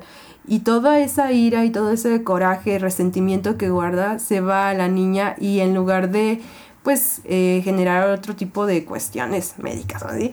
Como tal, lo que genera es que dentro de la niña se cree una bomba. Y a mí me encanta, voy a hacer otra correlación con My Chemical Romance, porque si van a leer la carta de despedida de Gerard Way cuando MCR se separa, dice que My Chemical Romance dentro de su interior se formó una bomba que en cualquier momento iba a estallar. Por eso es que puedo apostar que la niña no es solo Gerard, sino el propio My Chemical Romance. Pero bueno, entonces la niña cuando se entera que tiene esta bomba dentro de sí misma, este, ella cree que va a destruir las cosas, o sea, ella se menosprecia de nuevo porque dice, en lugar de crear algo lindo, que yo fuera a darle algo lindo a las personas, más bien voy a destruir todo y se da cuenta de que no, más spoiler, sino que esa bomba tenía el poder de liberar a todas las almas que habían capturado en Battery City a través de las máscaras Draculoid. Y se da cuenta de que en realidad no era una bomba que iba a destruir todo, sino que iba a liberar más bien a todas esas almas y pues al final se encuentra con alguien muy especial, que eso ya no lo vamos a mencionar, pero para que lo lean, para que vean el chisme ahí. Pero pues es, es muy épico todo este, pues digamos que en seis números, cómo se nos plantea todo este crecimiento de un personaje. Sí. Cómo de pasar de estar completamente perdida se da cuenta de que tiene algo en su interior y que lo considera malo, pero sin embargo lo vuelve algo bueno y que ayuda a liberar pues a todos en Battery City. Y que definitivamente Sean Simon con Gerard eh, hicieron un buen dúo, un buen equipo, eh, digo, en conjunto con Becky Clunan, pero, digo, eh, teniendo de soporte a Grant Morrison en, la parte de los cómics, pues obviamente Gerard se juntó con un equipo creativo totalmente distinto a lo que hacía en la banda, ¿no? curiosamente, ahorita mencionabas a los personajes Cobra Kid, Star, Star Jet, Jet Star, perdón, y pues que también tienen sus canciones en Danger Days, ¿no? O sea, les dedicó sus canciones exclusivamente en la banda. Bueno, en, el, en, la, en el disco. Que además, bueno, además de ser una bomba, también la podemos ver justamente como una batería, porque hay una parte donde nos, este, nos dicen y durante el cómic nos los dan, nos dan ciertos guiños, pero uno no lo entiende hasta el final. Bueno, al menos así me pasó a mí. Y es que cuando la niña está cerca de algún aparato, eléctrico, este se enciende. Y la niña también, gracias a ella, es responsable de, en este universo, digamos que existen también los androides, y los androides que viven en Ciudad Batería son básicamente como unos esclavos y viven muy mal, viven muy Sí. mal, y ellos están esperando también la llegada de su salvador. Entonces, este, la niña también es responsable básicamente de que este Salvador este, vuelva a la vida, por así decirlo. Porque ella, pues, almacena, o sea, si es una bomba desde el punto de vista de BLI, Bien. o sea, porque para ellos es peligroso que libere toda esta energía, pero en realidad desde el punto de vista de todos los que no son BLI, en realidad es una, po- podríamos decirle como una batería, algo que les da energía a ellos. Y siguiendo con las analogías y comparaciones eh, respecto a otras historias en cómic, eh, no, no es, bueno, es necesario mencionar eh, que mi querida eh, Monse y McRose mencionaban eh, a los draculoides, ahora sí ya pasando al tema de los draculoides, que había esta analogía con el espantapájaros, ¿no? Con los Scarecrows, obviamente de Batman, ¿no? Que es como la, la imagen más, este, de más pronta que tenemos, más fidedigna de lo que es eh, el miedo, ¿no? De lo que es tener este concepto de lo que es un espantapájaros. Yo hace rato les mencionaban que hay otro personaje muy similar que aparece en Spider-Man, que no se popularizó tanto, pero bueno, eso ya son cuestiones de darle crédito, desarrollo de personaje a, a este espantapájaros como tal. Pero los draculoides, el hecho de haberse pu- puesto la máscara, el hecho de incluirlo ahora en este tomo, por algo, por algo lo, lo lleva, ¿no? Incluso en National Anthem, todos estos equipos o todos estos grupos diferentes que mencionaban o que enmarcaban una diferente, un diferente estilo musical, ¿no? Este, que lo vimos en su momento. Aquí en Killjoys, bueno, en, en California, pues no, no está tan, tan marcado, pero lo tienen más presencia los draculoides, ¿no? Que son esta parte del miedo, del miedo presente, el miedo, el miedo interno o liberado a través, ¿no? De cuando se pone la máscara. Que básicamente, bueno, como decía Ross, este Rose, este Monse, este, básicamente los draculoides son, digamos que lo que hacen es ponerle la máscara a las personas y les lavan la mente, o sea, les lavan la mente y los convierten como en aliados de, de Better Living Industries.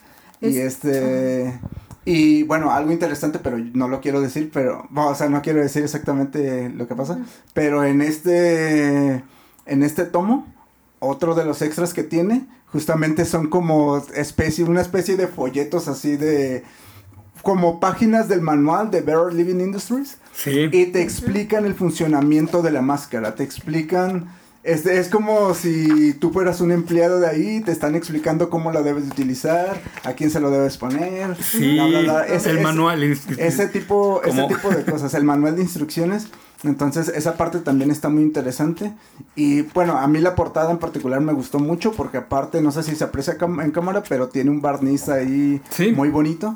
Que La es sangre. En, en la sangre que Sí. está en el draculoide. Y como decía esta, como mencionaba, mencionábamos antes, en National Anthem ya te dan, un, te dan un indicio. Aparece como, por así decirlo, el primer draculoide, aunque, bueno, ya lo mencionaste, no hay una relación. Es que lo que pasa es que leer National Anthem y Killjoys, aunque parezca que uno va antes que el otro, Sí. y aunque parezca que tú lo puedes relacionar, hay cosas que no encajan. Hay cosas que sí encajan y que dices, ah, por esto pasa eso.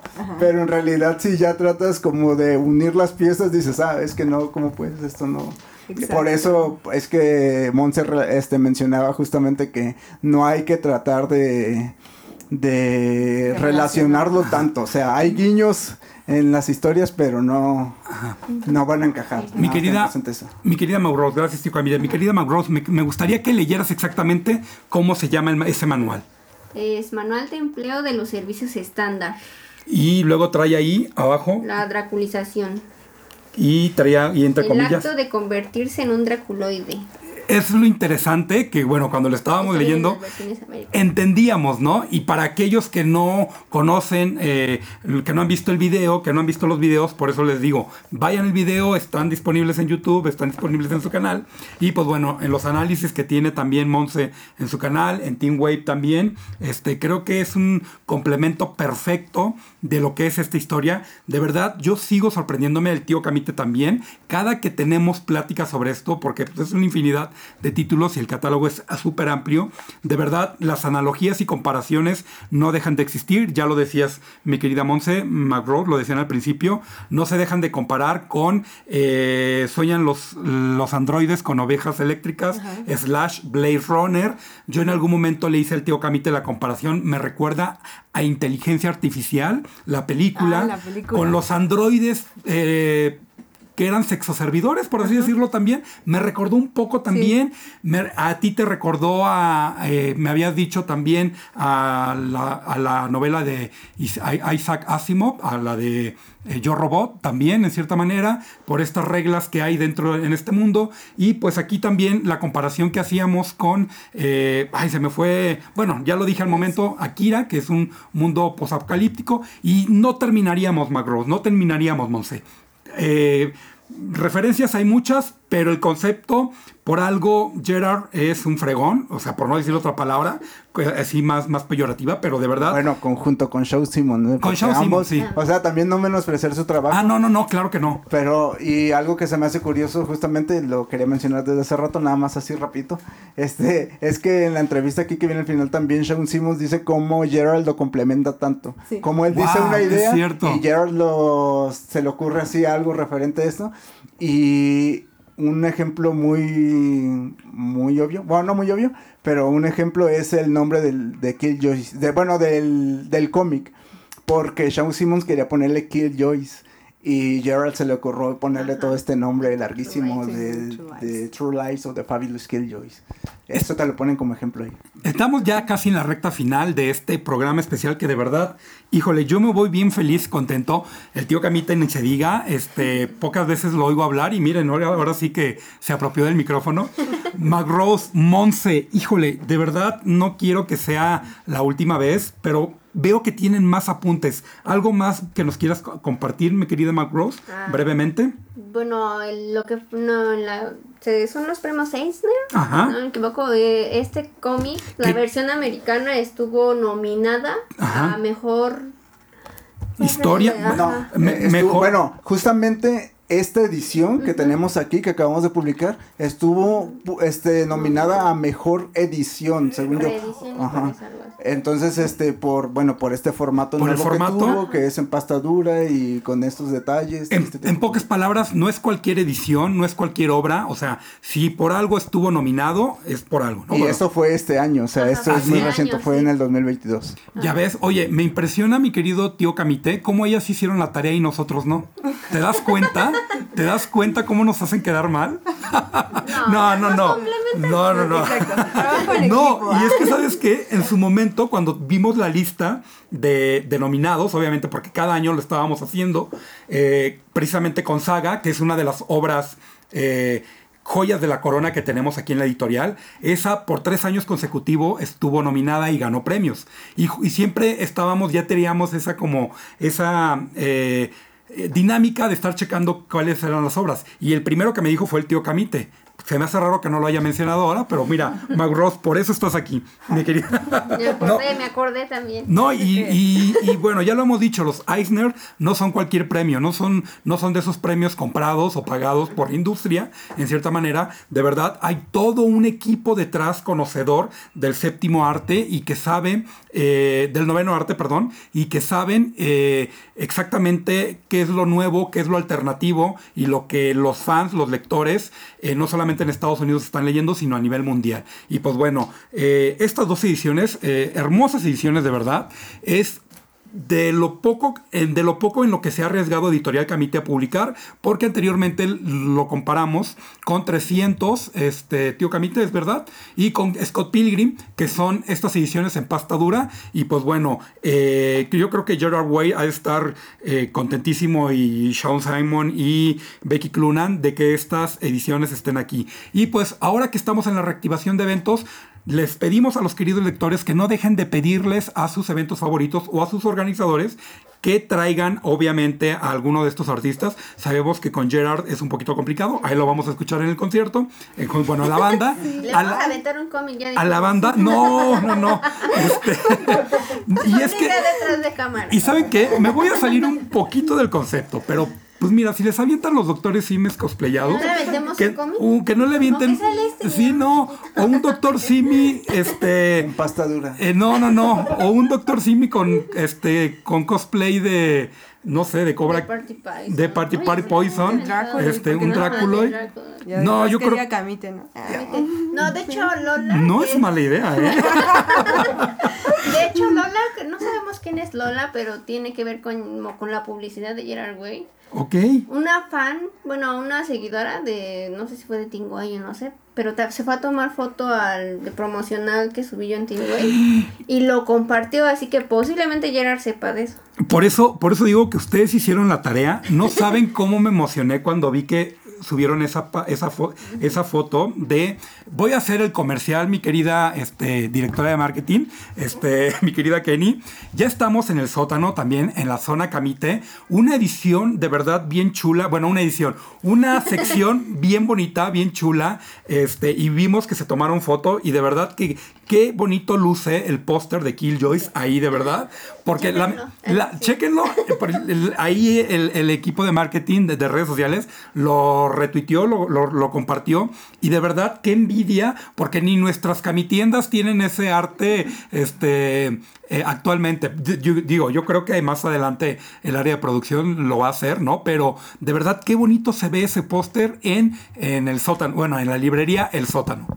Sí, de Miguel Ángel de Quevedo. De Miguel Ángel de Quevedo, gracias, porque ya abrieron otra sucursal, ¿verdad? Ando un poco perdido. Gracias, tío Camite. Gracias. Mi querida Mac Ross, ¿algo más que quieras agregar? Monse, Ay, pues creo que ya sí, es que hay tanto, de verdad. Es que hay, tanto. mucho, bueno, yo personalmente de aquí, de todos los que estamos presentes, creo que Sí. soy la parte que se dedica más a relacionar con My Chemical Romance. Lo cual, lo cual amamos, de verdad, y gracias. Bueno, nos comentabas, nos comentabas también, ahí detrás de cámaras nos decías sobre justamente los androides, que creo que no hemos hablado Ah. muchos de ellos.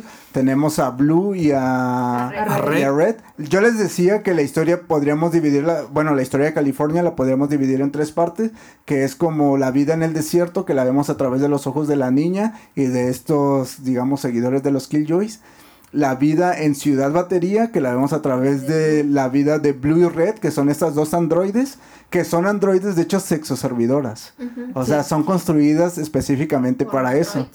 Ajá, Ajá. por- ajá. Entonces, Y y- eso se mencionan también en Ah, National en- Anthem. Esa- Ah, exactamente, bueno, sale bueno ahí como- ahí son hermanas, pero pues eh, como que sí se utilizaron. Sí. Ajá. No, y aparte sale como un robot ahí todo deforme que dicen que es un porno droid ahí. Sí, sí, sí. O sea, te dan como la referencia y por eso otra vez así de- dices, ah, así Están que aquí separados. nacieron, así empezaron, pero en realidad pues es que uno no sabe si sí o si no.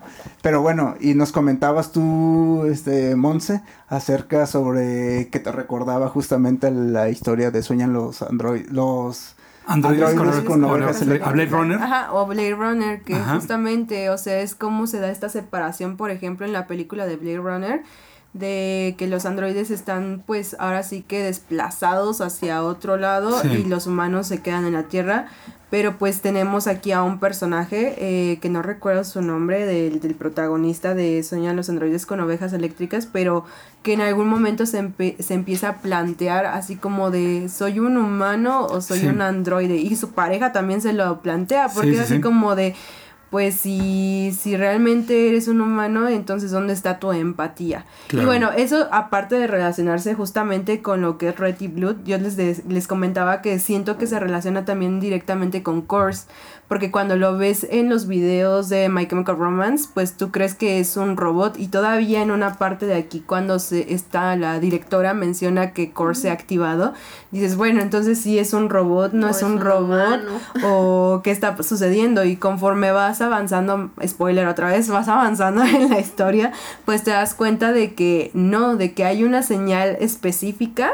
Bueno, esa no la voy a mencionar para que la lean. Hay una señal específica que te hace saber si Kors Ajá. es un humano O o, no. o no lo es. Y eso es una referencia a otro libro que se mencionaba anteriormente, que es 1984, creo yo, es. porque es un tema que está prohibido dentro de ese libro y que aquí pues básicamente también está de cierta forma prohibido por- y es lo que nos da a entender que Kors es un... Ya verán, cuando lean. Y lo que sí no está prohibido es que ya pueden adquirir estas ediciones en Camitiendas y la tienda en línea camite.com.mx. Es que iba a decir algo, pero se me olvidó que Bueno, quedé así impresionado con lo que estaba diciendo. Pero bueno, es que también todo esto de la historia, tanto... Ah, bueno, ya, ya me acordé que iba a decir.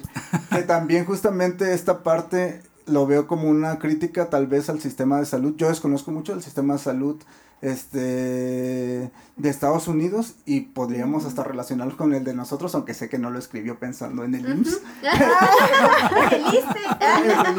Pero es que en la historia de los robots se supone que una de ellas está ya casi, está como muy defectuosa. Entonces, este, y Blue, bueno, Red es la que está enferma, por decirlo de alguna manera, y Blue está tratando de como conseguir, creo que es una batería, ¿no? Es una batería. muy bien, Ajá. para, de repuesto para que ella, este, pues tenga una mejor vida. Y entonces va como a este tipo, como digamos que a este hospital, por decirlo de alguna forma.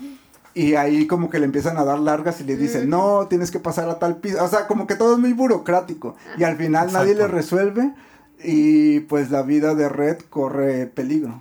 Pues es que creo yo personalmente que al ser en general tanto National Anthem como The True Lives una crítica social, creo que se va más que nada en general con todas esas personas ne- pues ahora sí que necesitadas o de escasos recursos Claro.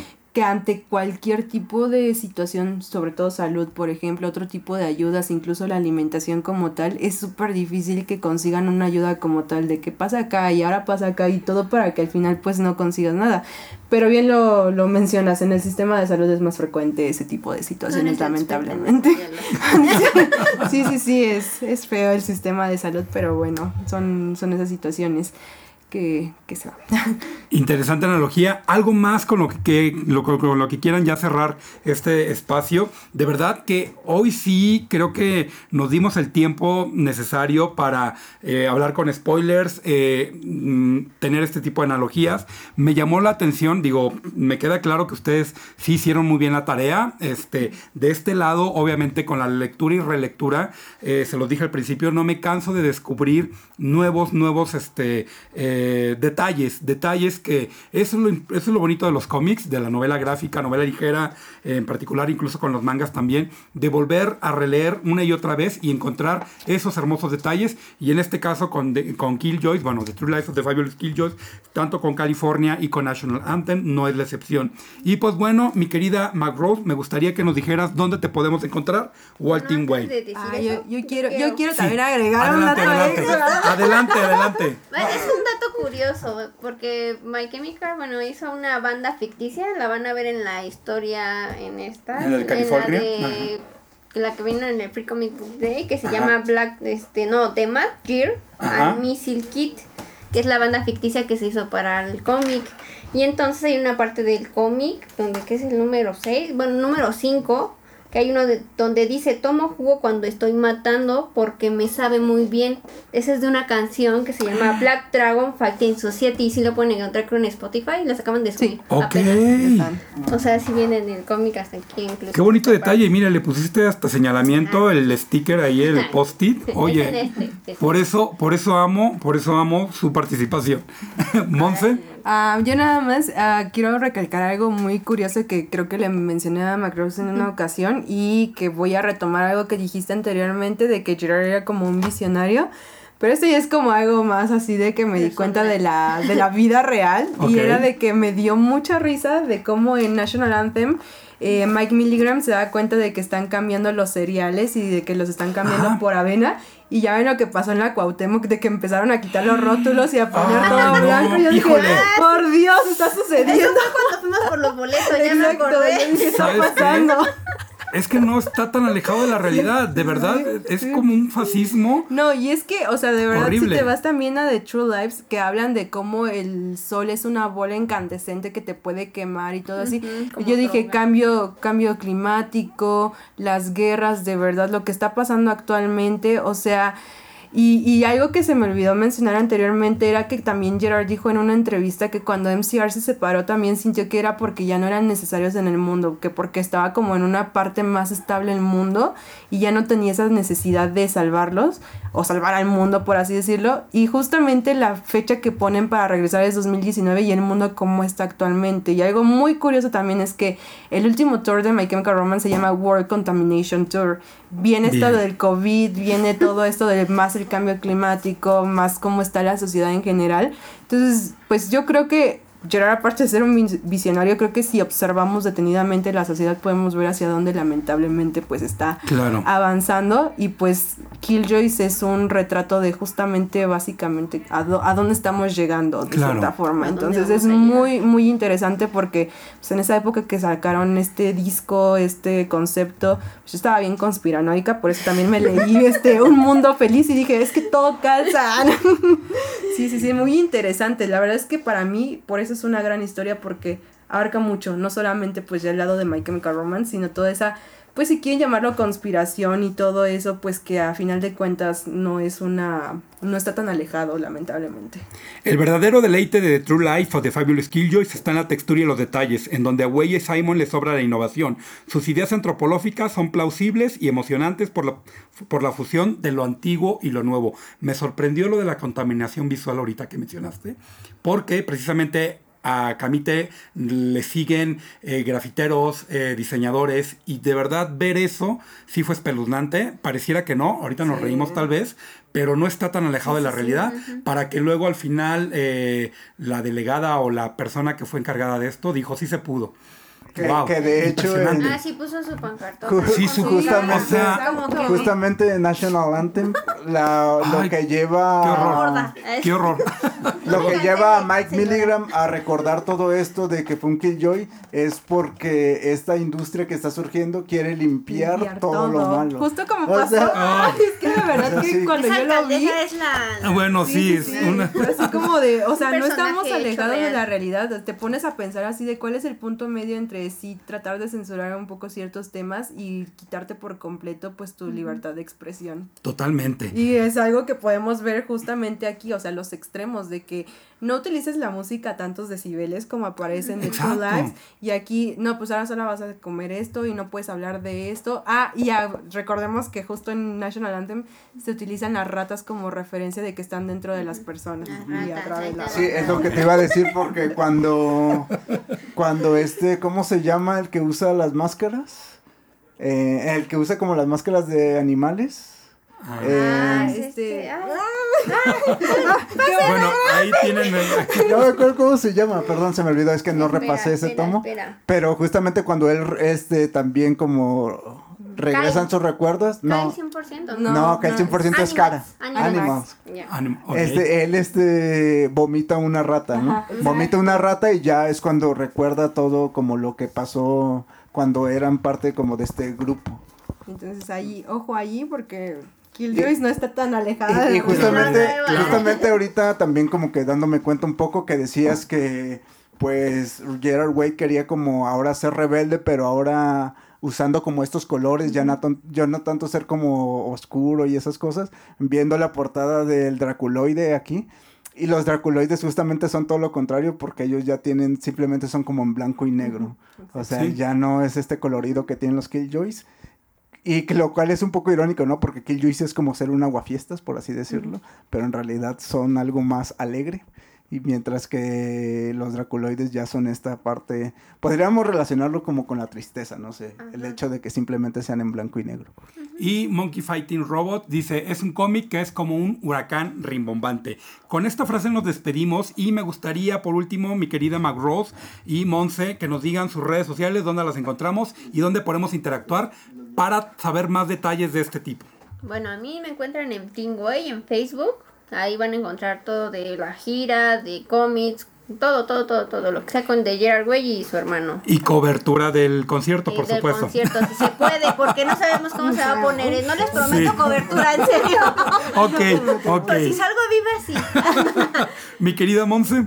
Ah, pues prácticamente en mi canal de YouTube, que es Monse MCR, y pues igual en Instagram, TikTok. La verdad es que si quieren más información de la banda, yo recomiendo que van a- vayan al canal de YouTube. Ah, Si quieren más chismecito, que platiquemos, o incluso algunas personas que tienen dudas respecto a la banda, pues más en Instagram, eh, que es Monse MCR1. Ah, Ok, perfecto. Y estos títulos ya los pueden encontrar, lo vuelvo a repetir, en www.camite.com.mx y en Camitiendas. Tío Camite. Sí, bueno, yo nada más aquí me pasaron el dato que les tenemos un regalo a Monse Ok, y a MC Rose. bien. Bueno, agradecimiento. Ok. Y bueno, nos decían que aún no tienen ustedes la edición de eh, la Library Edition de Killjoy. se va a llorar. Y pues bueno, Ok, Teniendo mi ahora ya lo tienen. bravo. Gracias. Felicidades. Ok, Y así de, Y no lo quiero abrir. están totalmente Solo, sellados. bueno, no se lo vayan a aventar a Jero. Una de estas. ah. Llévenlo Y- a Quevedo, no, no es cierto. Y a nombre de todo el equipo editorial, a nombre del área de marketing, redes sociales, a nombre del director editorial Miguel Ángel Lara del Valle, que gracias a él tenemos más licencias y por supuesto este año eh, seguramente ya vieron por ahí en redes sociales, viene cargado de anuncios, también viene, voy a aprovechar el espacio, viene la Evil Edition de Scott Pilgrim para aquellos fanáticos de los exnovios de Ramona Flowers. Pues bueno, hablando de cómics, de música, pues bueno, Scott Pilgrim también ya está en, en The House, en la casa también. Y por ahí vienen muchísimas sorpresas porque el 2023, seguramente el 2024 también. No me quiero adelantar tanto, va a venir cargadísimo de más historias, como en este caso, esta, esta hermosa edición, Library Edition de Killjoys, California y National Anthem. Monse MCR, muchísimas gracias, mi querida McRoss, un Gracias deleite de verdad. Siempre Este eres consciente, qué hermoso. este programa fue por dos, de verdad, y no se los digo de broma. Empecé nervioso, empezamos nerviosos todos, nerviosos, nerviosas, pero creo que fue evolucionando. Y gracias, tío Camite, por tus aportes. Gracias, chicas, de verdad, a todos sus seguidores, a todo, a todo el equipo y, por supuesto, eh, área de marketing, área de redes sociales, de verdad. Muchísimas gracias por llevar a cabo esta gran labor de difusión y divulgación de, el, eh, de este arte secuencial. Y pues bueno, no, no me queda más que decir que pues nos vamos a ver en el concierto por ahí. Si no es que andaremos ahí compartiendo en, en Insta, historias y en Twitter, ¿verdad? Muchísimas gracias, tío Camite. No, bueno, gracias a nuestras invitadas, la verdad es un placer tenerlas aquí y a mí me emociona hablar de, de este título en particular, lo, siento que, o sea, es que es un título muy bueno, siento que hay muchas cosas que podríamos decir y mientras estamos aquí en el programa se me ocurren muchas más cosas, pero Más. Sí, demasiado. Pero no se puede abordar todo. Será para la otra. McRoss. Gracias a- por todo. Ah, espero verlos en el concierto. Ya no me critiquen por hacerle publicidad a Camille, por favor. ya, ya, ya me Al ahí contrario, al contrario, es parte de No, Monse. Yo estoy muy agradecida de verdad con la editorial porque fueron los primeros que ya habíamos dicho antes que volvieron a ver el trabajo de Gerard Way, de Sean. Y pues a uno como fan de verdad le hace muchísima ilusión eh, tener estos números, tener este recopilatorio. Y pues casi no comparto en Instagram, pero por ahí tengo varios seguidores que después de compartir este eh, la publicación fueron directamente a comprar el tomo y pues los veo muy felices, les encanta, les encanta la todo el esfuerzo que ponen y pues a mí también es como de, es que no solamente es que lo saquen por sacar, sino que se ve realmente el esfuerzo que Eh, tiene Y el amor que hay. El amor, tarda, exacto por cada que, licencia. que hay este justo en la traducción en cómo pues sacan cada una de las portadas entonces yo como fanática estoy muy agradecida con Camite no solo por la invitación sino por ese esfuerzo y ese amor que ponen en, en los cómics y sobre todo que es de una persona que admiro muchísimo Al contrario, muchísimas gracias. Y pues a todo el equipo detrás de cámaras, en luces, eh, micrófonos, muchísimas, muchísimas gracias. Y pues bueno, nos vemos en la próxima. Arte fascinante y una excelente narrativa distinguen a The True Life of the Fabulous Killos. Nos vemos en la próxima. Bye. Ay. Te agradecemos mucho que hayas escuchado. No olvides seguirnos en las redes sociales que estarán en la descripción de este programa para ver más contenido, así como promociones y noticias. Te esperamos en el siguiente episodio de Kamicast.